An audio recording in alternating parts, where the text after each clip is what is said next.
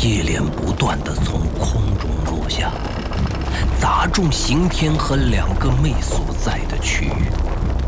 黄潇挡住了城市坠落的冲击，让身后的孟浩然和李东海都免于受伤。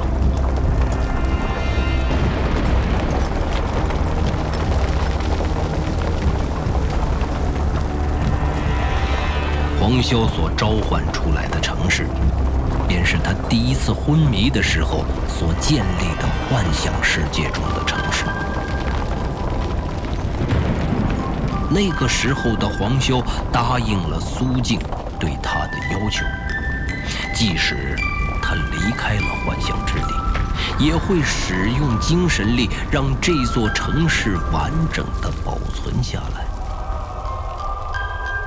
在最初的时候，运行这座幻想世界中的城市几乎耗尽了黄潇的所有的精神力，他不得不持续的保持精神力的输出，才能保存这座城市。但是，这是一个男人对自己女人所许下的承诺，黄修就应该为自己的承诺负责。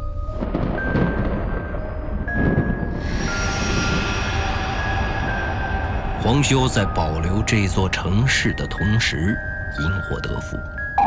人类的精神力就像是一座蓄水池一般，也是需要不断的磨练，才能够让储存的精神力之水越来越多。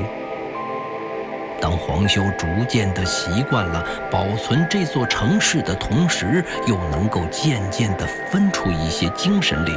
来让他维持生存，以至于后面还可以进入他人的精神世界，去帮助他们解除那些影响一辈子的坏记忆。在不断的磨练、不断的锻炼中，黄修的精神力成倍的增长。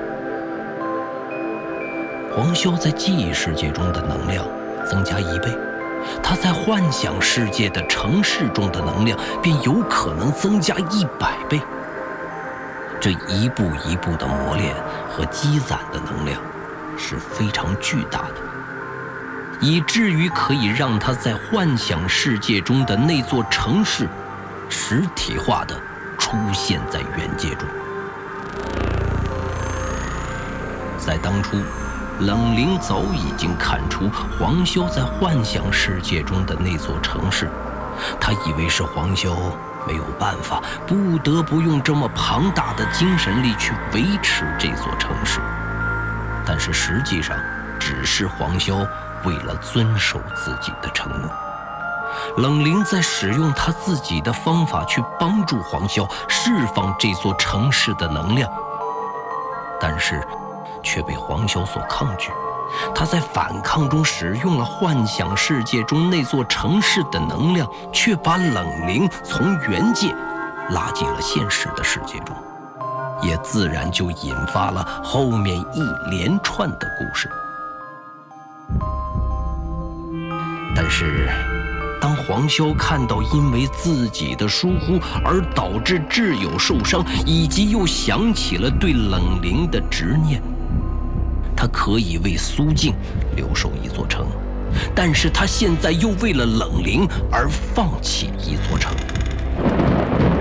黄潇因为愤怒，完全解封了幻想世界的精神力，以强大的力量凝练出幻想世界的那座城市，直接砸向了刑天。这种大范围的攻击看起来异常，但是实际上。对刑天造成的致命伤害却是微乎其微。刑天手持巨斧，把砸向他的城市碎片砍个稀巴烂。刑天抬头看向天空，一块最大的城市碎片正以惊人的速度下坠。他大喝一声，跳起来，冲向天空，挥出巨斧，巨斧。摩擦空气，产生巨大的轰鸣。从远处来看，就像是两颗流星相撞在一起一样的壮观。刑天携着巨斧，直接冲入巨型城市的碎片之中，挥动巨斧把巨型城市的碎片击散。在强大的能量的冲击下，巨型城市的碎片化成小型的陨石，向四面八方散去，对方圆数十公里的地面造成了毁灭性的破坏。刑天无法阻止悲剧，他落在废墟上，看着周围数十公里都遭受了毁灭。那周围可能有原界的生命存在，如果被撞击，后果自然不堪。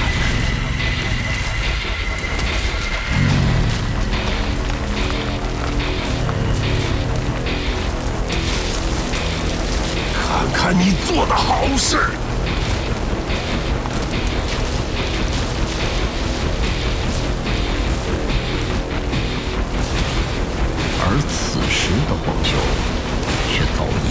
经恼羞成怒，完全听不见刑天对他的质问，眼中只是看到刑天并没有砸死他，这次要亲手杀死刑天。地下实验室中，唐莹莹和雪梨同时看到了黄潇的变化，他一直在沉睡中。但是身体却在不停地颤抖，就像感冒发烧一样的状态。雪梨上前查看黄潇，却发现他的体温异常的高。唐莹莹在实验室的机器上看到了与设备相连接的两块白色蓝宝石，已经裂成了碎片。两人完全不知道在那里面发生了什么。唐莹莹一时也慌了神。她原本让李东海前来帮助黄修，就是看中了他随时能够唤醒别人的能力。但是现在看起来，这一切都出乎了唐莹莹的意料。李东海和黄修以及孟浩然都沉浸在不知道的领域中，无法回来。这一边的雪梨也十分的着急，他上前拼命摇晃着黄修的身体，想要把他唤醒。唐宁宁看到雪梨的动作之后，大吃一惊，赶紧制止他。雪梨。边哭边说：“怎么办？他们究竟怎么了？”唐莹莹也带有哭腔，她也惊慌失措，不知该怎么去办。现在的唐莹莹心中还有最后的一个办法：联系到美国的组织。她想，如果孟浩然等人再不苏醒，就要动用最后的办法。在唐莹莹的想法中，精神世界是没有任何人和事物能够去组织这三人的。他们究竟发生了什么？一定是那个鬼女。雪梨突然想起，拉着唐莹莹诉说：“什么鬼女？就是在幻想世界中有一个鬼女一样的东西，把我和妈包起来了，无法逃脱，然后我就莫名其妙的醒过来了。”雪梨着急地说着，语无伦次。但是，唐莹莹却听懂了雪梨对她说的话。她知道，孟浩然十有八九在第一次中不能返回，也是因为雪梨口中的鬼女。但是，令唐莹莹比较费解的是，一般的记忆防御机制是根本没有办法制服。除非本体的精神力要比孟浩然还要强大，但是孟浩然本身就有着强大的精神力，以及那五块储存满能量的宝石加持，普通人的精神力连他能量的千分之一都达不到。唐莹莹分析着，不自觉地想到了那时候在自己的记忆世界中，黄修和孟浩然的一战也是打平而已。想到这里，唐莹莹突然自责地拍了拍脑门：“哎呀，坏了！”唐莹莹突然想到，如果孟浩然也是被鬼女挟持的话，那么与他势均力敌的黄修似乎去了，也是无法击败鬼女的。所以在最后关头，李东海才把沈怡送回来，而三人则彻底的迷失在未知的区域中。但是现在他们究竟迷失在哪里？唐莹莹也想不明白。作为记忆世界的载体都回来了，为什么三个人却无法苏醒？难道真存在我们未探索到精神的领域世界吗？一一定是鬼女让他们回不来了。我记得以前在山中的家的时候，也是她。我妈也经历过，冬青也经历过。雪梨一边说，一边回忆起当初住在那栋房子中的一切：冬青的失踪，母亲的突然犯病，以及自己在房间中所遇到的灵异事件。他开始慢慢的联想到了在沈怡精神世界中见到的那个鬼女。为什么是我们？为什么选择我们？雪梨就像是一个失心的人一样在念叨着，却无从得知。唐莹莹现在的脑子中也是一团的糟，她无暇去顾及雪梨，拿起手机准备上楼打电话。雪梨看到唐莹莹要离开，慌忙的叫住她：“你去哪儿？”雪梨担心唐莹莹走了，这一切就再也没有办法挽回了。唐莹莹停住，转头深深地看着雪梨的眼睛，缓缓地开口，语气坚定，但是有一丝颤抖：“求救！”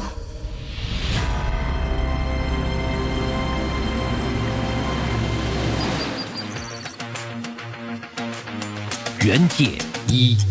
记忆之谈，作者刘昌新，播讲冯维鹏。本作品由刘昌新编剧工作室出品。您现在收听的是第五季第九集。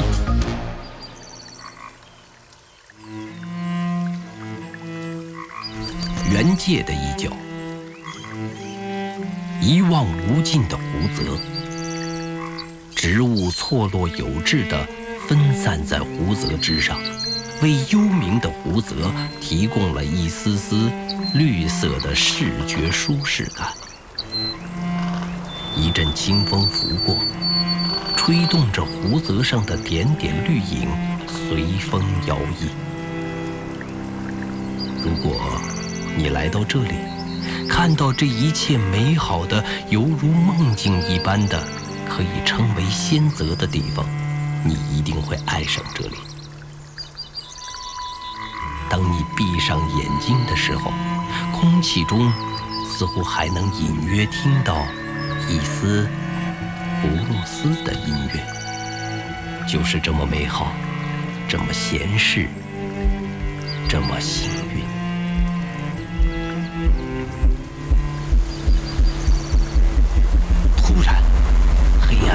天盖地的袭来，躲藏在绿影下的小洞一刹那四散抛开，从天而降的城市碎片，犹如陨石一般坠落在湖泽之上，爆发出巨大的爆炸，惊天动地，来不及逃跑的生命全部被爆炸的火焰吞噬。原本晴朗的天空突然一片暗淡，陨石遮蔽了湖泽上所有的天空，与湖泽相连的戈壁滩也是一片的漆黑昏暗。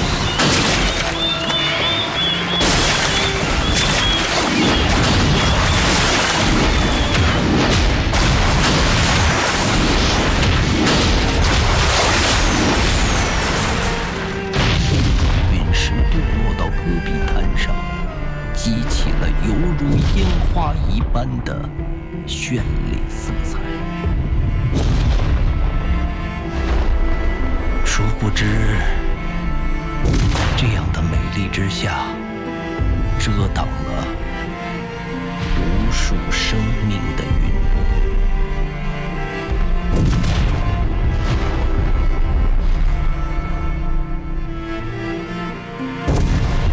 陨石所覆盖的地方，恰好有一座小小的村落。人们都从家中走出来，看着天空中的异象。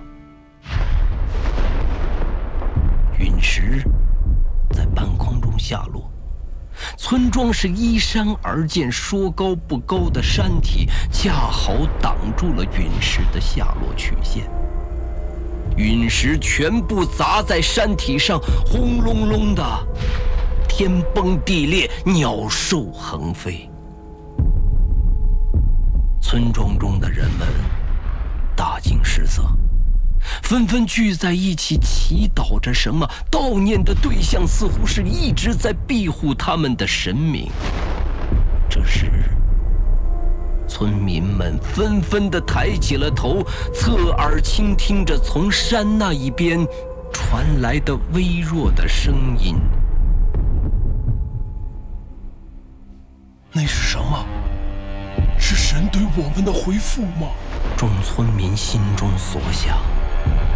从远处传来的声音，并不是村民中心中所想的那样，却是黄修和刑天之间的激烈斗争。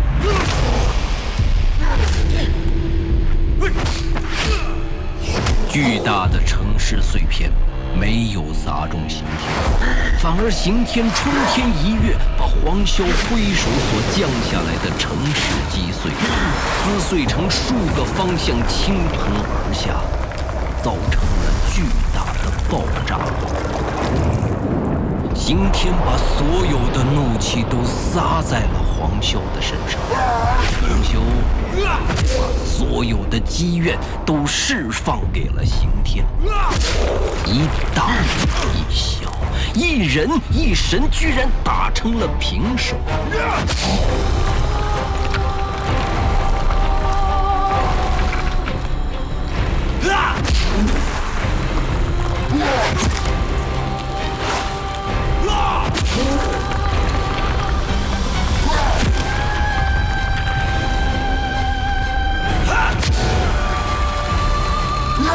黄潇和刑天，双方你来我往。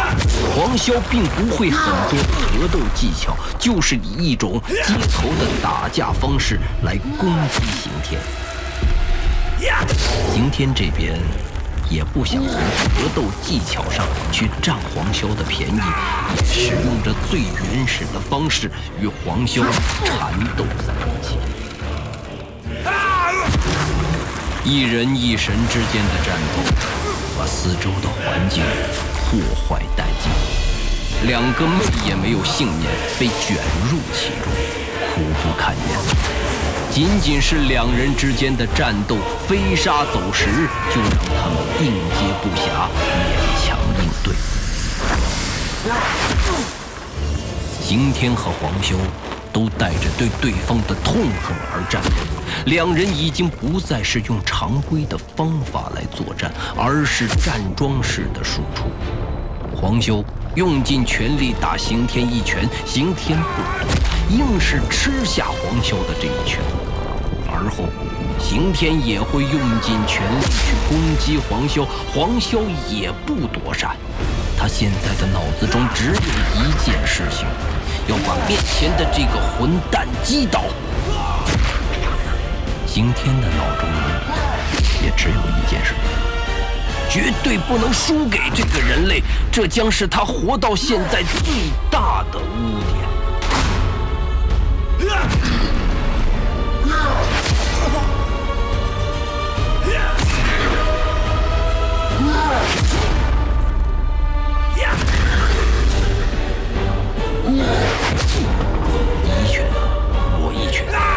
用最基本、最原始、最血性的打斗，让他们两个人身边仅有的观众看呆了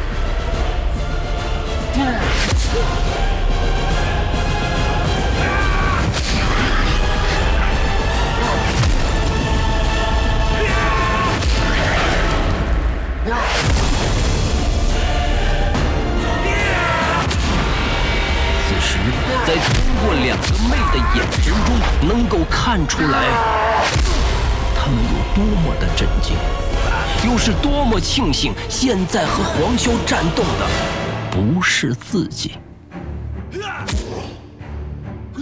没想到区区人类竟然可以这么强！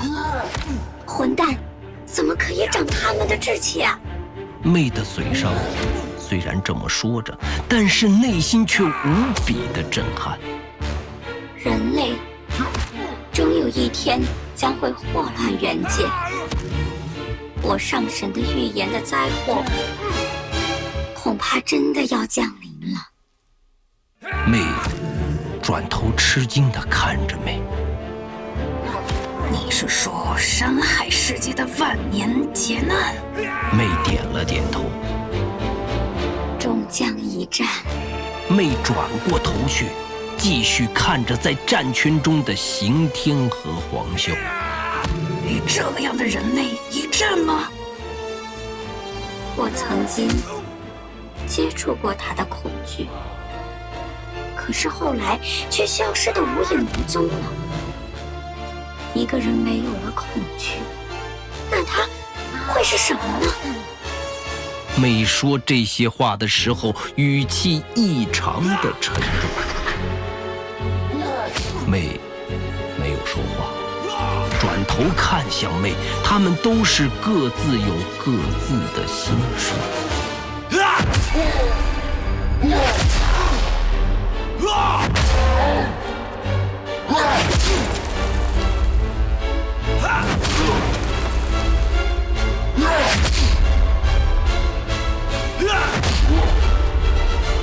down!